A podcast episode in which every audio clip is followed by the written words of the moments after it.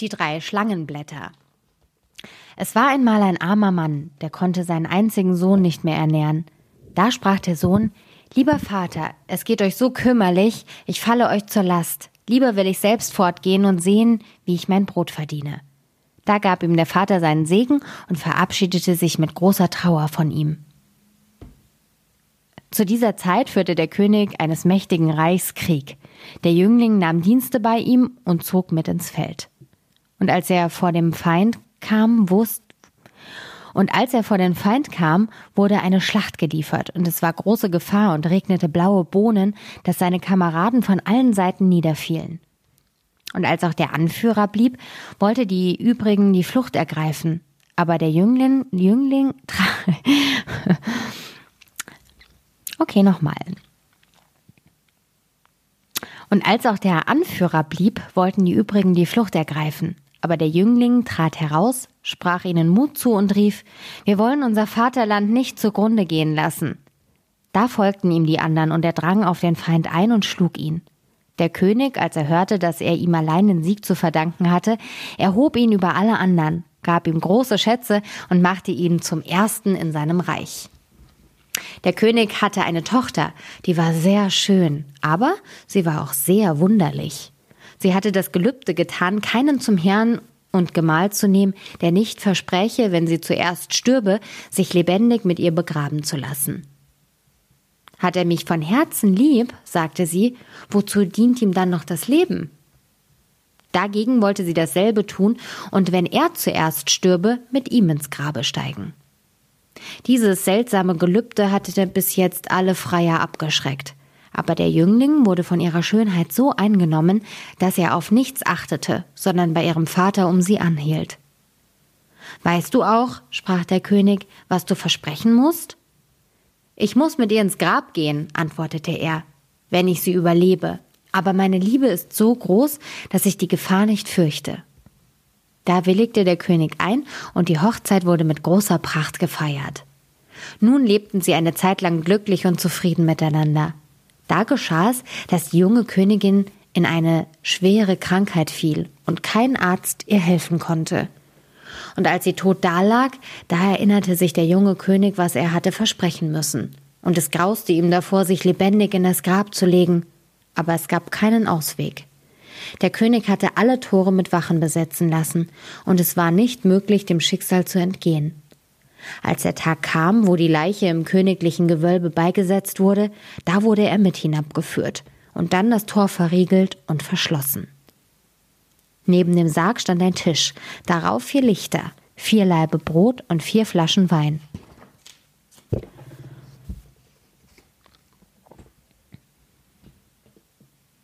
Sobald dieser Vorrat zu Ende ging, musste er verschmachten. Nun saß er da voll Schmerz und Trauer, aß jeden Tag nur ein Bisslein Brot, trank nur einen Schluck Wein und sah doch, wie der Tod immer näher kam.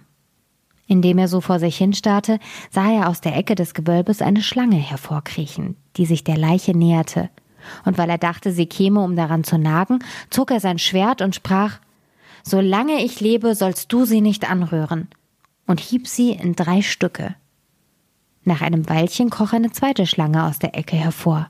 Als sie aber die andere tot und zerstückelt liegen sah, ging sie zurück, kam bald wieder und hatte drei grüne Blätter im Mund. Dann nahm sie die drei Stücke von der Schlange, legte sie, wie sie zusammengehörten, und tat auf jede Wunde eins von den Blättern. Sogleich fügte sich das Getrennte aneinander, die Schlange regte sich und wurde wieder lebendig, und beide eilten miteinander fort. Die Blätter blieben auf der Erde liegen, und dem Unglücklichen, der alles mit angesehen hatte, kam der Gedanke, ob nicht die wunderbare Kraft der Blätter, welche die Schlange wieder lebendig gemacht hatte, auch einem Menschen helfen könnte. Er hob also die Blätter auf und legte eins davon auf den Mund der Toten, die beiden anderen auf ihre Augen. Und kaum war es geschehen, da bewegte sich das Blut in den Adern, stieg in das bleiche Gesicht und rötete es wieder. Da holte sie Atem, schlug die Augen auf und sprach Ach Gott, wo bin ich? Du bist bei mir, liebe Frau, antwortete er und erzählte ihr, wie alles gekommen war und er sie wieder zum Leben erweckt hatte. Dann reichte er ihr etwas Wein und Brot, und als sie wieder zu Kräften gekommen war, erhob sie sich, und sie gingen zur Tür und klopften und riefen so laut, dass es die Wachen hörten und dem König meldeten. Der König kam selbst herab und öffnete die Tür. Da fand er beide frisch und gesund und freute sich mit ihnen, dass nun alle Not überstanden war. Die drei Schlangenblätter aber nahm der junge König mit, gab sie einem Diener und sprach Verwahr sie mir sorgfältig und trag sie zu jeder Zeit bei dir. Wer weiß, in welcher Not sie uns noch helfen können. Es war aber mit der Frau, nachdem sie wieder zum Leben erweckt worden war, eine Veränderung vorgegangen. Es war, als ob alle Liebe zu ihrem Mann aus ihrem Herzen gewichen wäre.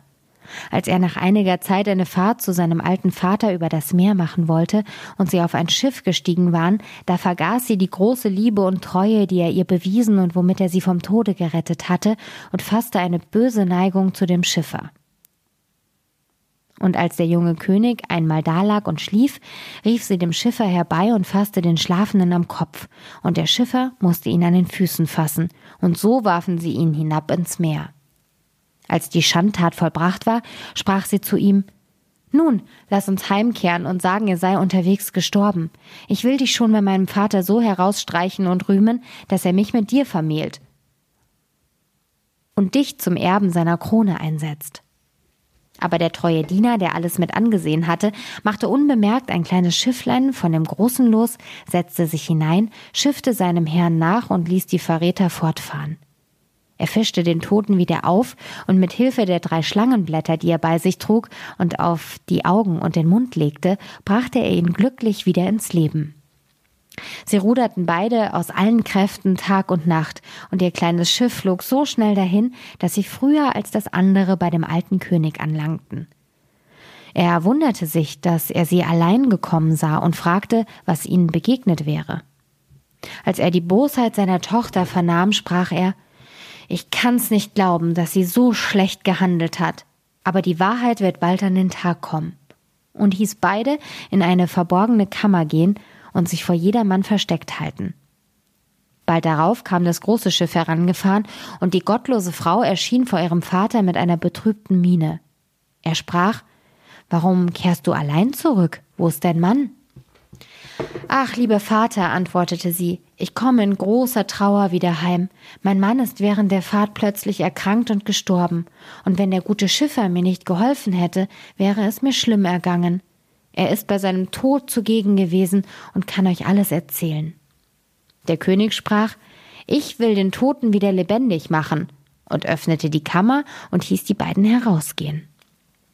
Die Frau, als sie ihren Mann erblickte, war wie vom Donner gerührt, sank auf die Knie und bat um Gnade. Der König sprach, da ist keine Gnade, er war, er war bereit, mit dir zu sterben und hat dir dein Leben wiedergegeben. Du aber hast ihn im Schlaf umgebracht und sollst deinen verdienten Lohn empfangen. Da wurde sie mit ihren Helfer, da wurde sie mit ihrem Helfershelfer in, einer durch, in ein durchlöchertes Schiff gesetzt und hinaus ins Meer getrieben wo sie bald in den Wellen versanken.